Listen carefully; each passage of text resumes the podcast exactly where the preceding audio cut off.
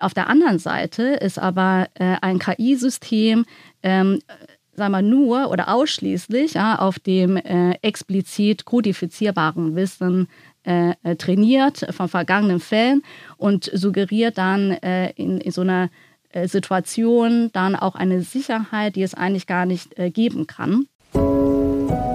Explained. Human Views on AI. Der KI-Podcast der Telekom. Hallo zusammen und herzlich willkommen zu einer weiteren Folge von Explained, Human Views on AI, dem Podcast der Telekom, in dem sich alles um KI dreht. Wir wollen euch spannende und relevante Entwicklungen und Fragestellungen aus der Welt der KI näher bringen. Von globalen Trends bis hin zu den Entwicklungen direkt bei der Telekom.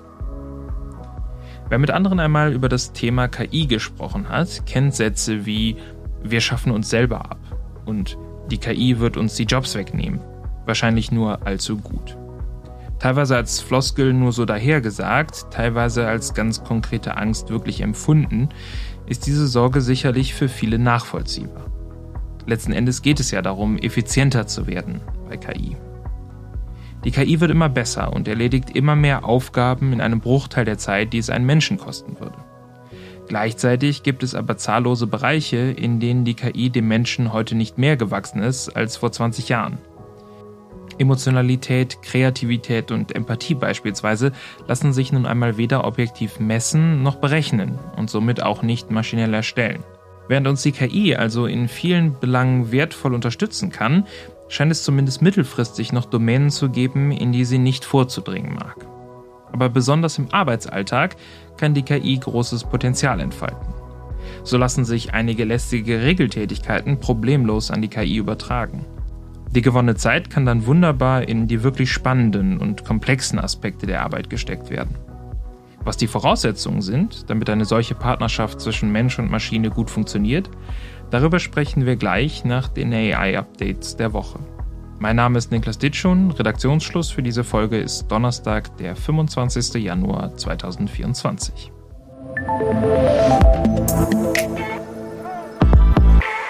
Kurz vor den ersten Vorwahlen der US-Demokraten in New Hampshire hat es offenbar einen Versuch der Wahlbeeinflussung gegeben. Wählerinnen und Wähler erhielten scheinbar Anrufe von US-Präsident Joe Biden. Sie sollen nicht zu den Wahlen gehen, sondern ihre Stimme für die Wahlen im November aufsparen, empfahl die Stimme. Später stellte sich heraus, dass die Stimme Bidens von einer KI nachgeahmt wurde. Die Generalstaatsanwaltschaft kündigte eine Untersuchung an. Forschenden ist es gelungen, ein Tool zu entwickeln, welches mit Hilfe von künstlicher Intelligenz nicht nur die Handschrift einer Person erlernen, sondern auch Texte verfassen kann, die aussehen wie von Hand geschrieben.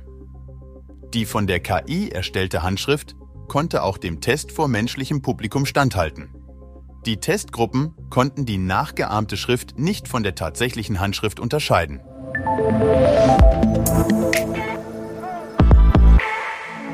Als Mitte des 19. Jahrhunderts die Fotografie erfunden wurde, glaubten die Menschen, das sei das Ende der Malerei. Als das Internet Fahrt aufnahm, war man sich sicher, die Bücher stünden am Ende ihrer Existenz. Jede große Revolution wurde stets von Skepsis und Angst begleitet. Auch wenn nicht alle Berufe, Objekte und Ideen heute dieselbe Relevanz haben wie vor 100 Jahren, waren nahezu alle technologischen Meilensteine eine Bereicherung für die meisten ihrer Nutzer. Wie sehr wir von einer Neuerung profitieren und wie sehr wir darunter leiden, hängt oft auch davon ab, mit welcher Einstellung wir ihr begegnen. Zugegebenermaßen ist KI ein besonderer Schritt. Die Geschwindigkeit, mit der sich intelligente Systeme zuletzt entwickelt haben, ist beachtlich und man kann sich sorgen, wenn man sich auf KI-generierte Ergebnisse verlassen soll, ohne deren Quellen und Herleitung zu kennen. Damit die Zusammenarbeit zwischen Mensch und KI funktionieren kann, braucht es einen Cognitive Fit. Darüber möchte ich heute gerne mit May Wu Gebauer sprechen. May ist Lead für KI bei der Deutschen Telekom IT und treibt die Einführung von KI-Technologien und Marktinnovationen für die DTIT voran. Sie promoviert derzeit im Bereich KI mit dem Schwerpunkt Entwicklung von KI-Systemen in den Organisationen. Hallo May, schön, dass du heute hier bist. Hallo Niklas. May, du hast im vergangenen Jahr einen Forschungsartikel zum Thema Cognitive Fit, also die Frage, wie das Denken von Mensch und KI zusammenpassen, geschrieben. Was war dabei deine Intention? Ja, durch die schnellen technologischen Entwicklungen im KI-Bereich äh, ist sowohl in der Praxis als auch äh, in der Forschung ein ähm, starker Fokus ähm, auf die Technologie selber. Und äh, meine Erfahrung aus vielen äh, KI-Projekten zeigt aber, dass ein wichtiger Erfolgsfaktor für KI-Einführung das äh, Zusammenspiel zwischen KI und äh, den Nutzern darstellt, äh, KI auch anders funktioniert ähm, als äh, klassische IT und äh, ganz neue Fragestellungen und äh, auch Herausforderungen aufwirft äh, für die Nutzer in der Interaktion mit der KI. Und ja, das hat mein Interesse geweckt, näher zu beleuchten, ähm, wie Mensch und KI sich gut ergänzen können und wie Organisationen das in ihren KI-Projekten aufgreifen können der Umgang mit IT-Systemen insgesamt bei der ähm, Deutschen Telekom und besonders bei der Telekom IT ist ja nichts Neues. Was sind die Besonderheiten von KI-Systemen im Vergleich zu den traditionellen IT-Systemen, die wir kennen? Das Besondere an KI-Systemen ist, äh, dass es im Unterschied äh, zur klassischen IT menschliche kognitive ähm, Prozesse unterstützen während äh, klassische IT-Systeme eng definierte Aufgaben erledigen, äh, können KI-Systeme zur Lösung von komplexen Problemen ähm, herangezogen werden. Und äh, das kann äh, mit Hilfe von äh, dedizierten äh, Domain-KI-Modellen passieren, die zum Beispiel Radiologen heranziehen, um ähm, Röntgenaufnahmen zu analysieren und äh, Krankheitsbilder zu identifizieren. Ähm, das kann aber auch mit Hilfe von äh, generischen KI-Modellen äh, passieren, wie zum Beispiel den Large Language Modellen die für ein sehr breites Problem- und äh, Aufgabenspektrum ähm, ja, ähm, eingesetzt werden können. Und für die Problemlösung nutzen KI-Systeme das zugrunde liegende KI-Modell, ähm, das aus äh, Algorithmen besteht, mit Daten gefüttert wird und äh, trainiert wird und dann sozusagen eine Repräsentation der äh, Realität erzeugt ähm, und äh, damit dann auch eine optimierte Problemlösung berechnen kann. Ähm, und es geht im Wesentlichen drei Merkmale, die ein äh, KI-System von äh, klassischer IT unterscheidet. Ähm, das sind Lernfähigkeit, die Autonomie und äh, die Unvorhersagbarkeit äh, eines KI-Systems. Lernfähigkeit bedeutet, äh, dass das KI-System sich stetig weiterentwickelt auf Basis neuer Daten oder ähm, auf Input ähm, von ähm, Nutzern und äh, aus der Umgebung. Autonomie bedeutet, äh, dass das System in der Lage ist, autonom Entscheidungen zu treffen und äh, Unvorhersagbarkeit kommt daher, dass moderne KI-Systeme sehr komplex sind, aufgrund ähm, der Komplexität der zugrunde liegenden Algorithmen. Und so schätzt man zum Beispiel, dass das äh, GPT-4-Modell über eine Billion äh, Parameter nutzt, äh, sodass es ja nicht äh, möglich ist, nachzuvollziehen, wie das Modell ähm, die Outputs äh, generiert. Und darüber hinaus, und das muss man sich ja auch bewusst sein, ähm, basieren KI-Systeme auf äh, Wahrscheinlichkeiten. Ähm, und das bedeutet, dass mit jedem Durchlauf oder jeder Anwendung des KI-Modells die Outputs ähm, ja, sich verändern können, variieren können und äh, dass man nicht vorhersagen kann, wie sich das System verhält und, und wie die Outputs aussehen werden.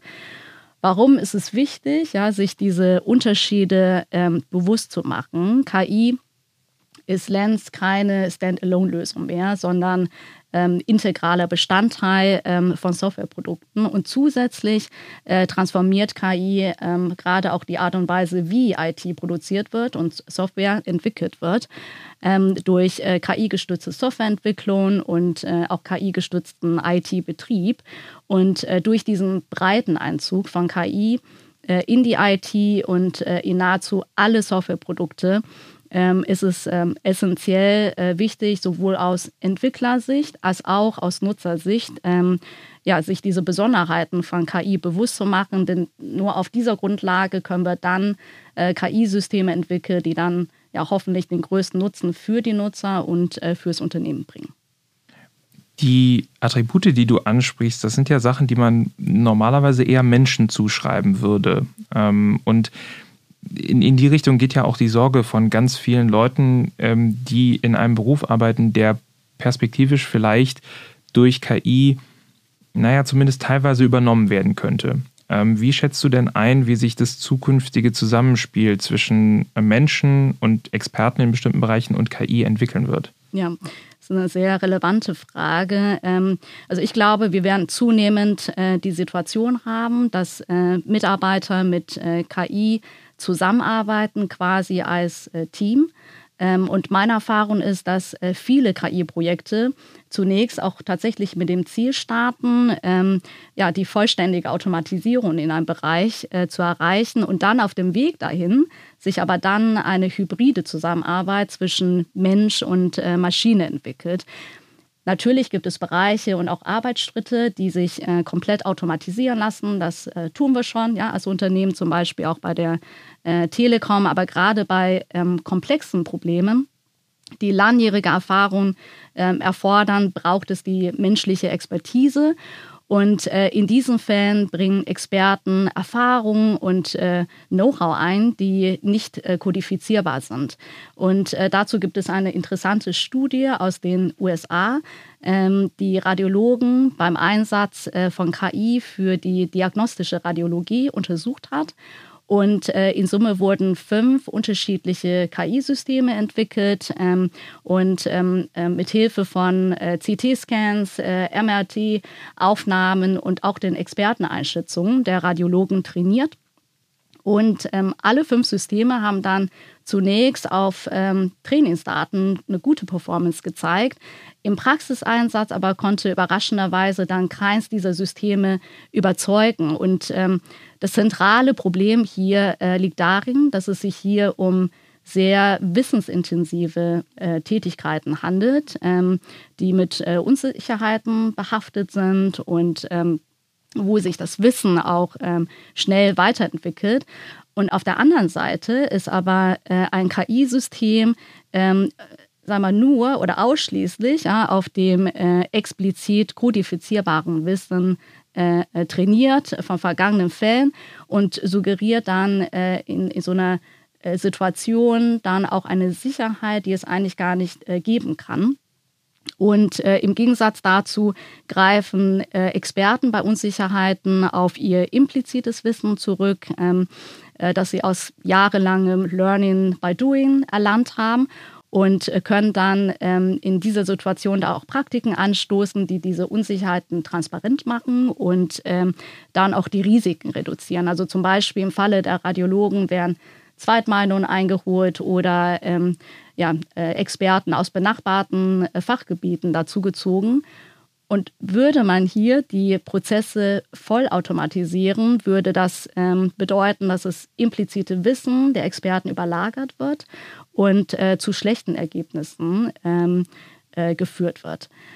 Für Organisationen, die ähm, KI einsetzen, bedeutet das, ähm, dass man KI-Einführung immer in einem gesamthaften Kontext oder soziotechnischen Kontext ähm, äh, betrachten sollte. Und soziotechnisch, ähm, mit soziotechnisch meine ich, ähm, ja, neben dem KI-System äh, alle Akteure und ähm, auch Stakeholder äh, im Unternehmen, die mit dem äh, System äh, interagieren und äh, zusammenarbeiten, auch, auch, die Domain oder das äh, Businessproblem, für das die KI eingesetzt wird. Und in einem solchen System reicht es eben nicht aus, nur die Technologie alleine zu optimieren, sondern alle Komponenten ja, müssen gut zusammenspielen können. Und daher sollte das Ziel von Organisationen auch sein, KI so einzuführen, dass ähm, die künstliche Intelligenz ähm, die menschliche Intelligenz äh, sozusagen synergetisch äh, ergänzt, ja, statt Experten durch äh, KI ersetzen zu wollen. Und dabei kann man als äh, Orientierung nehmen, dass ähm, immer dann ein höherer Automatisierungsgrad möglich ist in Bereichen, wo ähm, etabliertes Wissen gegeben ist, ähm, das äh, gut dokumentiert ist oder das sich gut äh, dokumentieren lässt, ähm, als ähm, in Bereichen, wo ähm, eben das Wissen sich sehr dynamisch verändert, äh, beziehungsweise auch viel implizites Wissen vorherrscht. Durchaus also eine große Chance, ähm, KI in den Arbeitsalltag zu integrieren.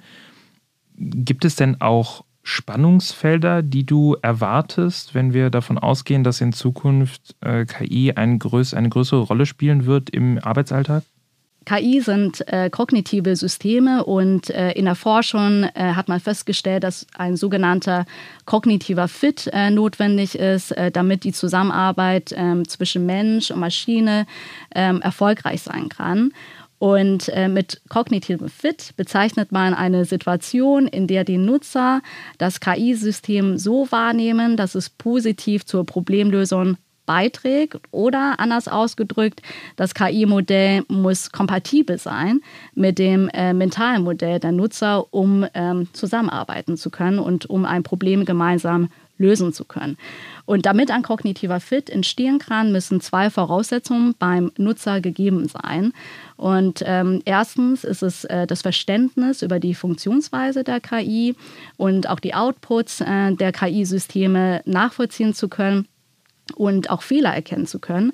Und äh, zweitens ein Verständnis, wie man mit der KI interagieren kann. Und beides ist für den Nutzer nicht ähm, einfach zu bewältigen aufgrund der Charakteristiken und Besonderheiten der KI. Zum einen ist da die Komplexität äh, der KI und ja, die Komplexität der Algorithmen.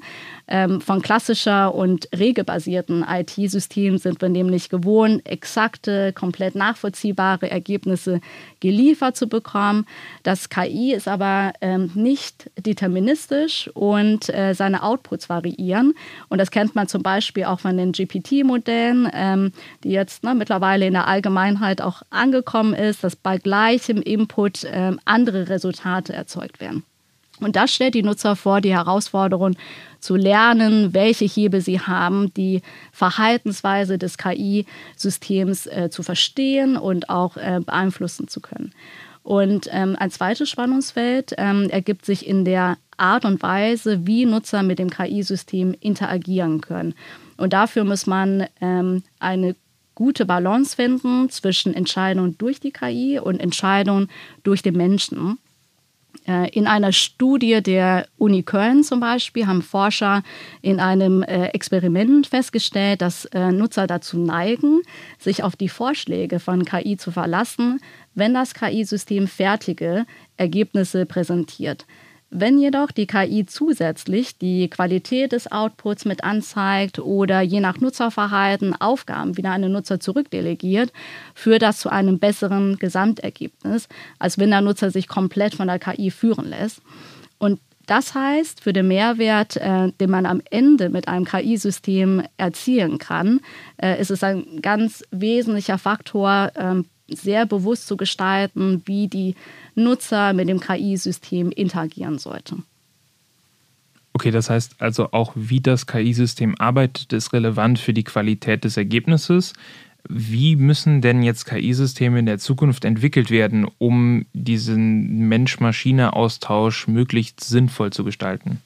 Ja, Ausgangspunkt für die ähm, Beantwortung der Frage ist, ähm, sich äh, bewusst zu machen, dass äh, sowohl der Mensch ein mentales Modell hat, als auch das KI-System mit dem KI-Modell und mit den Daten eine Repräsentation der Realität mit sich bringt.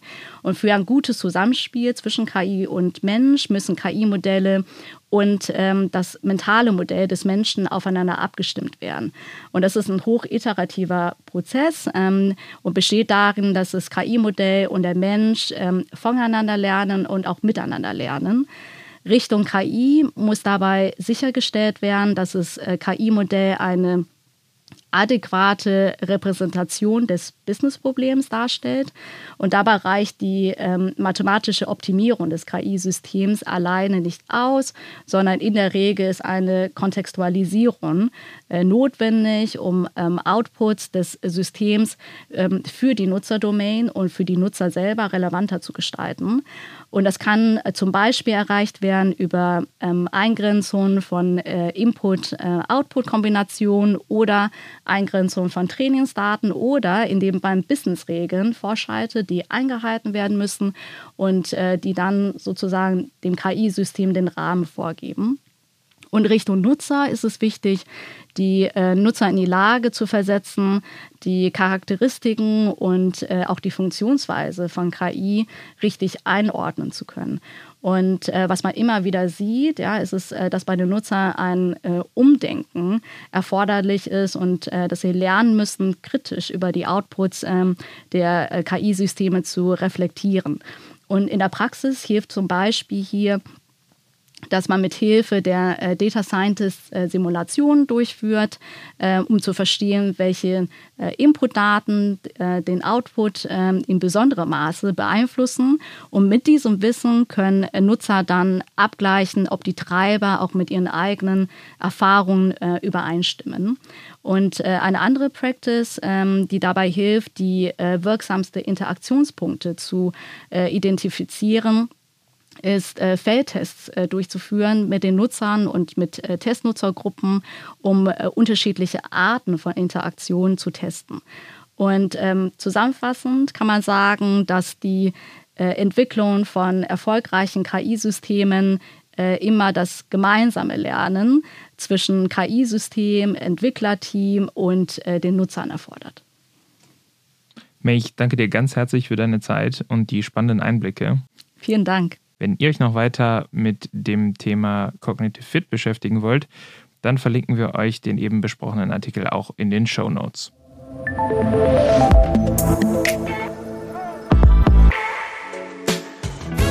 Wieder mal nichts im Kühlschrank und absolut keine Lust einkaufen zu gehen? Dann fragt doch einfach mal ChatGPT, was sich aus den vereinzelten Lebensmitteln, die ihr noch im Haus habt, so zaubern lässt. Bestimmt hat die KI eine pfiffige Idee. Vergesst aber nicht zu erwähnen, dass auch Gewürze zur Verfügung stehen, sonst könnte eure Restepfanne etwas fad werden. Das war's für heute mit Explained, Human Views on AI, dem KI-Podcast der Telekom. Für Anregungen oder Themenvorschläge kontaktiert uns gerne per E-Mail unter podcast.telekom.de. In zwei Wochen sind wir dann wieder für euch da. Vielen Dank fürs Zuhören und bis dahin. Tschüss.